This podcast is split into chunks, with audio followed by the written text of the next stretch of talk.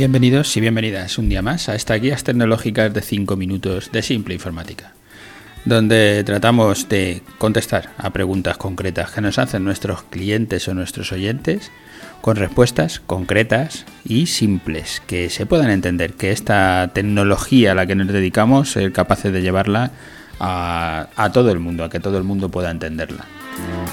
Como siempre os digo, nuestra llamada a la acción, lo que queremos que ocurra cuando escuchéis este podcast es que os pongáis en contacto con nosotros, bien mandándonos un correo o entrando en nuestro contacto en la página web y contándonos qué os parece este podcast o qué parecen nuestros servicios, o bien que os, nos pidáis una consultoría comercial de una hora, que son gratuitas y donde podemos hablar de todo esto que, que estamos contando en nuestros podcasts y del que hoy tenemos por delante, que es el 368 que le hemos titulado Cosas que debes de tener en tu sitio web para tener visitas.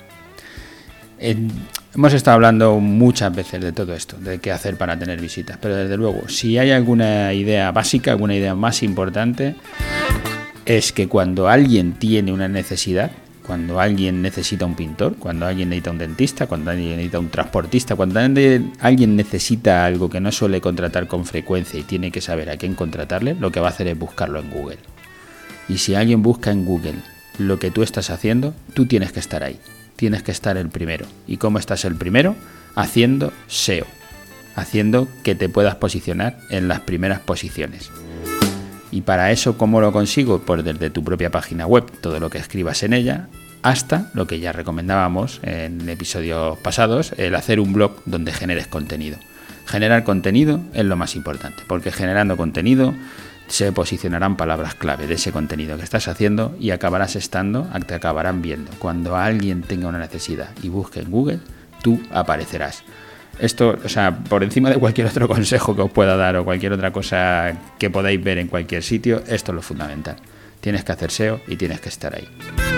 Como son tantos los consejos para poder tener visitas, eh, hago una lista de, de, muchos de ellos y voy a ir leyendo y voy a ir contando el, cómo hacerlo cada uno de ellos a lo que me dé tiempo y luego iré haciendo otros capítulos donde sigamos desarrollando todas estas ideas, que más o menos es lo que hacemos en todos los capítulos.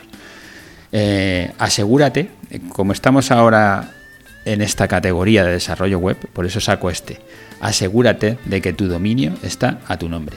Tienes que ser el dueño de tu dominio. Lo primero que tienes que tener es un dominio, evidentemente, no lo, no lo he contado, lo doy por, por hecho, pero lo primero que tienes que tener es un dominio porque es un valor para tu empresa, es todas las comunicaciones que hagas tienen que ser a partir de tu dominio. Hemos hablado en otros podcasts de cómo elegir el nombre de la empresa, cómo elegir el nombre del dominio. No tiene por qué coincidir el nombre de la empresa con el dominio, pero lo que sí que tienes que asegurarte es que una vez que tengas ese dominio, que ya hayas decidido cómo se va a llamar tu empresa en Internet, te tienes que asegurar que el nombre de, o sea, que tu dominio está a tu nombre. ¿Qué pasa si el que te hizo la web por ejemplo, ¿eh? te dio de alta el dominio, pero se quedó él con el nombre de tu dominio. Si algún día tienes un problema con él o quieres cambiar o lo que sea, puede que no te dé ese dominio y entonces vas a tener un problema y un problema grave. ¿Cómo sabes si el dominio está a tu nombre?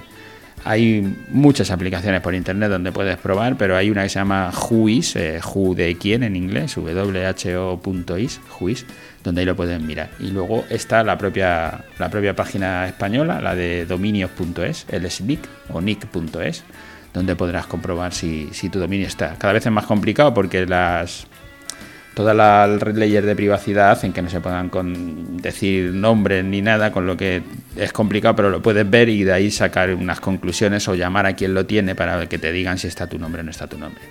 Pero esa es una de las primeras cosas que os tengo que decir. La segunda, búscate un alojamiento que funcione bien. Yo voy a dejar enlace a los nuestros porque por 79 euros al año tienes un alojamiento que va súper bien, que te hace copia y que hace de todo.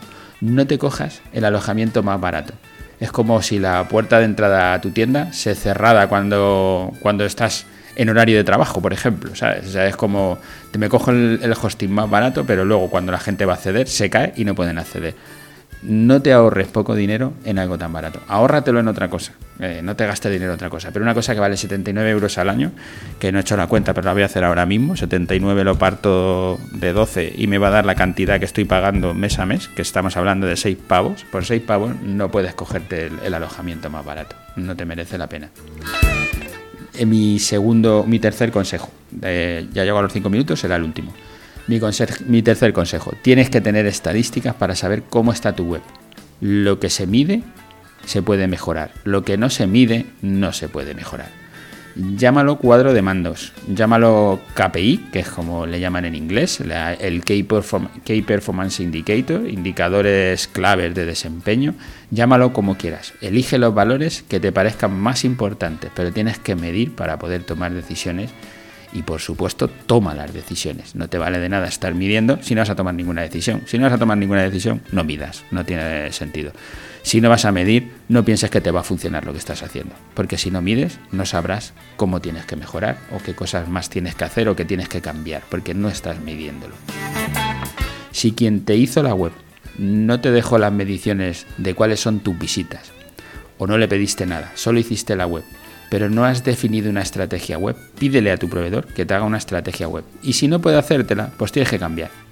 Tu proveedor no te está tratando bien vente con nosotros, trata de conseguir tus objetivos con tu web. Pídenos una consultoría de estrategia, una consultoría online que son gratuitas para saber qué es lo que tienes que hacer. Y si tienes una estrategia, ¿qué estás haciendo para optimizar tu web, para mejorar tus ventas? ¿Ya estás haciendo cosas para mejorar? Si no las estás haciendo, algo va mal.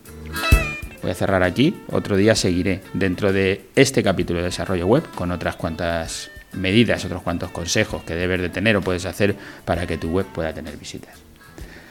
Gracias a todos los que nos escucháis a diario por estar ahí, por dejarnos vuestras valoraciones en todas las plataformas, en iVoox, en iTunes, donde sea, porque de esa manera conseguimos estar más altos, que más gente nos vea y que más gente podamos ayudar con nuestros consejos o respondiendo a estas preguntas que nos hacen nuestros clientes, nuestros oyentes. Gracias y hasta el próximo podcast.